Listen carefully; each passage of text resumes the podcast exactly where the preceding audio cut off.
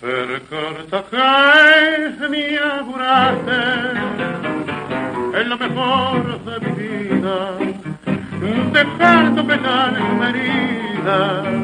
Y así Parece que a Gardel no solamente, eh, eh, no solamente es polémico su origen, de dónde nació, sino también sus ideas políticas, su orientación sexual. O sea, sobre todo eso va a hablar Alejandro Jiménez. Bueno, ¿cómo andan? Sí, muy polémico, ¿no? Y un poquito tarde llegamos al 24 de junio. ¿no? Ale, nosotras Sí. hoy arrancamos el programa hablando de prendas íntimas. Sí, ¿Hasta ahí vas a llegar sí. con Gardel? No tanto, no creo. digo. O sea, Usaba esto- leopardo. Esto que estamos escuchando. La zunga de leopardo foto, de Gardel. No hay foto, no hay foto que lo documente. Esto que escuchábamos era Mi Noche Triste, es el primer tango que cantó un ser humano. Porque Ah. ese primer tango es de 1917, es de Contursi y Castriota, y fue el primer tango cantado porque Gardel inventó el tango cantado. ¿no? Antes Eso- era solamente música instrumental. Claro, esa- exacto. Esa mezcla que aparece entre 18 en 1880 aproximadamente, tango andaluz, habanera, milonga, pampeana, candombe, canzoneta napolitana, eh, mazurca y polka de Europa. O sea, fíjese todo- todas las influencias que tienen, que tuvo el tango desde el punto de vista artístico. Pero vamos a empezar ahora, para empezar, en estos primeros minutos, vamos a hablar un poco de la vida del Gardel como ser humano, ¿no? Y ahí hay muchos libros polémicos, sobre todo argentinos, ¿no? Este, hay un sociólogo, Juan José Sebrelli, que dice algo así como se, mo- se movió en el límite del delito y la prostitución organizada, Ah. ¿no? Pero sus dotes artísticos le permitieron abandonar la marginalidad. ¿Qué quiere decir? Que si no hubiera cantado bien, estaba metido entre taitas y cafillos, ¿no? Y este mismo Sebrelli dice cosas como, por ejemplo, que se habla, dice, Casanova, proxeneta, Latin lover, homosexual reprimido y edípico incurable, ¿no? O sea, todo eso Ay, de, pero- Gardel, ¿no? Eh, bueno, en sí fue soltero sin hijos en aquella época. ¿Se acuerdan que ser soltero y sin hijos era sospechoso? Pero ¿y si sos ¿no? un mega galán que viaja por todo el mundo y las Es- mujeres suspiran por vos. exactamente. muchas novias. Sí. Eh, la novia Claro, oficial o sea, podés ser soltero porque te gusta andar Sí. picoteando. fue Isabel del Valle, que fue 12 años novia de, de, de- de Gardel. Ah, 12 años, bueno. Y amantes famosas, Mona Maris, Gloria Guzmán, Juanita Larrauri, Gaby Borlay, ¿no? Y también, o sea, en el caso de Mona Maris, dice, a favor de Gardel, ¿no? En cuanto a rumor, era muy hombre, lo conocí muy bien, ¿no? ¡Ah! Yo- pero también te digo, yo no lo conocí muy bien, obviamente por razones cronológicas, pero para mí era un clavo. Sí. Gardel. Ah, ¿En a qué ver, ¿por qué? Y sí, mujeriego, galán, Sí, de, sí. de- del, del bajo, porque en esa avión. época el tango Claro, también era medio under. Era prostibulario. Aparte cuando te enamoras así, ¿no? es una estrella de esa Pero manera. hay, hay sufrís. aspectos importantes, por ejemplo, que siempre abonaron la homosexualidad o dijeron, bueno, se bailaba entre hombres, ¿se acuerdan que algún día Sí. lo hablamos acá? ¿No? Y las mujeres eran disfrazadas de hombres para poder cantar, porque no era permitido el canto, el cantar las mujeres, por lo cual, ¿no? Eh, se hablaba también de homosexualidad, obviamente, eh, a, a todo nivel. No hace tanto de esto en No, realidad, ¿no? Que sí, 100 un años siglo, atrás. Por eso te digo, principio del siglo XX. Pero para estas cosas parece que fuera tiempo. ¿no? En lo político, dijimos también, o sea, eh, en Buenos Aires es, es conocida su, su, su relación con el Partido Conservador, ¿no? Ah, mirá. Eh, actuaba en los actos. El Partido Conservador es el partido que es el otro partido, el que competía con el radical, digo, mucho antes de aparecer el peronismo, que es de la década del 40. Estamos hablando acá de la década del 10, 15, ¿no? Eh, él era, cantaba en los actos, ¿no?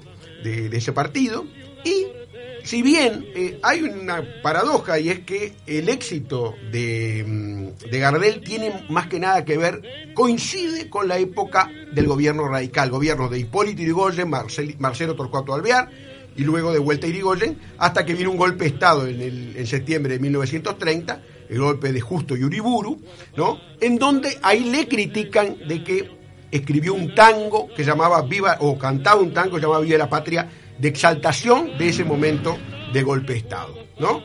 Entonces, eh, se puede decir que hoy en día le pondrían en redes sociales a Gardel facho. Sí, algo así, yo creo que sí. Incluso los radicales le criticaron y lo silbaron alguna vez por haber cantado un tango en favor de la dictadura que empezó en el año 1930 en Argentina, que dio lugar a lo que llamó la década infame, ¿no? Ah. Y en el Uruguay es mucho más claro, porque fue muy amigo del presidente Terra, ¿no? Presidente a partir del año 31. ¿Amigo en qué sentido? Y por ejemplo ir a cantar a su casa. Amigo, a- pero eso es que te paga. gratis. Que te la- de la- no, de la calle Agraciada, hay fotos que lo documentan. Están abrazados. Por ejemplo, con eh, la esposa de Terra y con la esposa de Herrera, con Margarita Uriarte Herrera, o sea, la bisabuela de nuestro actual presidente, que también, ¿se acuerdan que Herrera era el aliado de Terra en Claro. la dictadura? Y acá hay algunos aspectos muy interesantes con respecto a, a, bueno, que por ejemplo cuando muere Gardel, Terra pide que repatrie sus restos, ¿no? No, no tiene suerte porque... eh, Hubo un tironeo, se lo llevaron a Buenos Aires. no, claro, pero porque él tenía nacionalidad argentina a partir del Claro. 23 y de acuerdo a la constitución del 17 en el Uruguay, cuando uno optaba por una nacionalidad extranjera perdía la nuestra. O sea Ah. que, claro. Pero Ah, para dónde, va- vamos al hueso, ¿dónde nació Y Gardel? vamos entonces ahora a escuchar, está por ahí Carlos Arezo, director departamental de cultura de... de Mientras que lo departamento. No, todavía no está por ahí. sí. ¿Arezo es argentino? No, es uruguayo, Ah, es uruguayo. director, pero a su vez es increíble que uno de los principales, una de las principales defensoras de la tesis uruguaya de eh, Gardel sea argentina, que es Martina Iñiguez, que incluso me escribió en esto, yo la tengo en el Facebook, le escribí que iba a hacer esta columna, me escribió, ella tiene toda una teoría con respecto a la uruguayez Y- de Artigas. y- y tiene argumentos siendo- serios. Siendo argentina, ¿no? O sea. este, Esa, ahí va, por eso me confundí, Son, pensé son que los eres- que vamos a hablar ahora con, no sé si ya- Tenemos, tenemos una pregunta muy polémica Diga, antes. por Entonces, favor, antes del contacto sí, telefónico, sí. la largo. Sí. Dice Gabriel, Sensei, no quiero ser desprolijo, pero escuché más de una vez que Gardel era cocainómano. Sí. ¿Es posible? Sí, También se hablaba en, la Mirá. zona prostibularia de Montevideo. No había que era- escuchado esa teoría, Sí, ¿eh? Era porque en la zona prostibularia de Montevideo, que era el Bajo, que era donde hoy está el edificio de AEBU, por ejemplo, en las Ramblas, en la- eso se destruyó, se tiró abajo cuando la Rambla Sur en el año, en la década de, del 30, o sea, al principio de los 30. ¿Y el bajo Ahí- no era más hacia, hacia, hacia el otro lado, Claro. hacia la rambla portuaria? Pero eso fue después, pero el bajo histórico es del Ah, año bajos. 1880 a 1930, funcionó donde hoy AEBU. es la AEBU, ¿no? Y que allí había, en, en los prostíbulos, se eh, corría también en esa época la cocaína. Eso es seguro, o sea que no sería raro. ¿Está por ahí eh, Carlos Arezo? No descarta, no descarta entonces Sensei que Gardel le daba la Exactamente, fafafa. pero era un poco el ambiente de la época también, ¿no? Eh, de esos lugares, de esos Del ambiente. no- non santos. Carlos, ¿cómo andás? Bien, bien, aquí andamos viajando, estamos ahora, eh, eh, eh, paramos aquí en Sarandí Grande justamente para esperar la llamada de ustedes. Ahí está. He venido escuchando a las chicas que han estado eh, hablando sobre el tema de Gardel, cuando antes que tú entraras, Mm. hay, hay una que es eh, defensora de la tesis Sí, francesita. Sí, sí, sí, sí, yo. ahora está Paula. Lo que pasa es que me Se ve, convencieron. se ve que ella no estuvo en el estadio cuando Mike Jagger preguntó eh, de dónde es eh, eh, Gardel y todos dijeron uruguayo, ¿no? Ella no estaba ahí. No, Sí. lo, que pasa es que, mira, en yo. Uruguay, eh, el 99% están de acuerdo con que eh, Gardel nació en Uruguay y está cuaremboense. Eh, Esa es la postura. Está bien, no, yo lo que lo que digo es que fui a, fui a una charla de un este mm, una persona, este, ahora voy a repasar el nombre porque seguramente la conoces, que además él dice que él es, eh, fue nieto o bisnieto de una novia de Gardel y mostró, la verdad que documentos que parecían muy convincentes donde demostraba que había nacido en Francia y luego la familia vino para aquí, para Uruguay, siendo él muy chiquito. Eh, Mario, Pero yo te voy a explicar. Mario Fattori se llama, Carlos. Mario Fattori. Mario Fattori. voy a explicar. Dígame, a ver. es- Entramos en Una tema. cosa es, Char- una cosa es Charles Ru- Rumoir, que sí que nació en Toulouse, hija de Berta Gardel, que fue la que crió a, a- Carlos Gardel. Eh, Carlos Gardel eh, nació en 1887 por su propia declaración.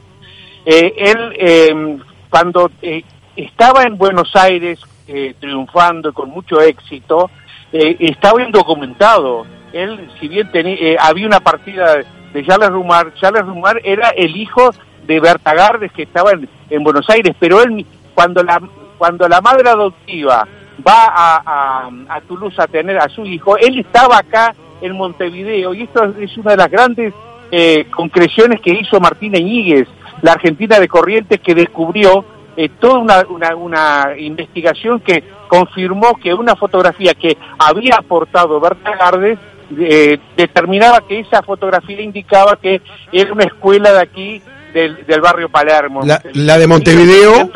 La de Montevideo ahí que se está. acaba de poner una, una, una placa, ¿no? En 1893.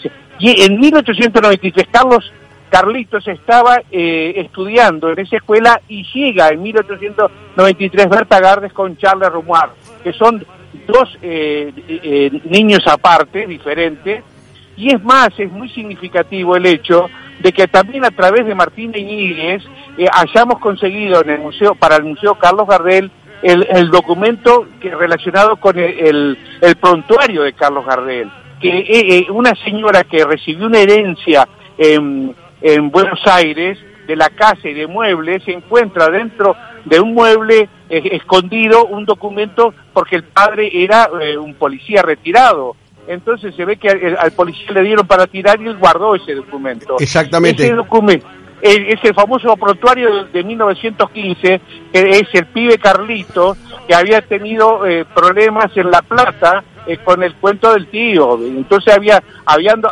había sido detenido varias veces y, y todo ese prontuario lo pudimos conseguir.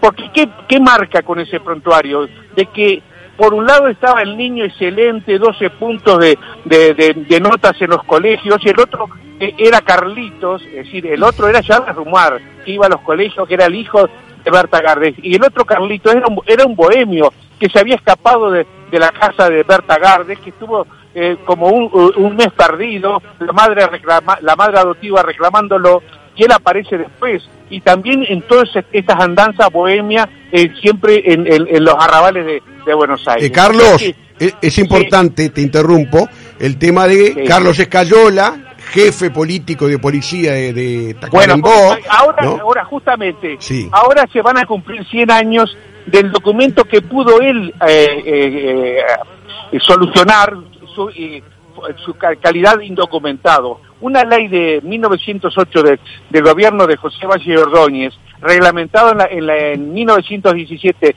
por el presidente Baltasar Brun, permitía a los uruguayos que estaban fuera del país, en el extranjero, regularizar su situación mediante una declaración en, el consulado de, su país, del país uruguayo, eh, y entonces con dos testigos que tenían que ser testigos uruguayos, y ahí él llevó a José Razano y al, co- y al comisario Languistec, que era un uruguayo que trabajaba en, en Buenos Aires, y hace la declaración que nació el 11 de diciembre de 1887 en la segunda sesión judicial de Tacuarembó, hijo de Carlos y de María, y en ese muertos, fallecidos, y en ese momento vivía la madre, vivi- eh, la madre adoptiva, Berta Gardes.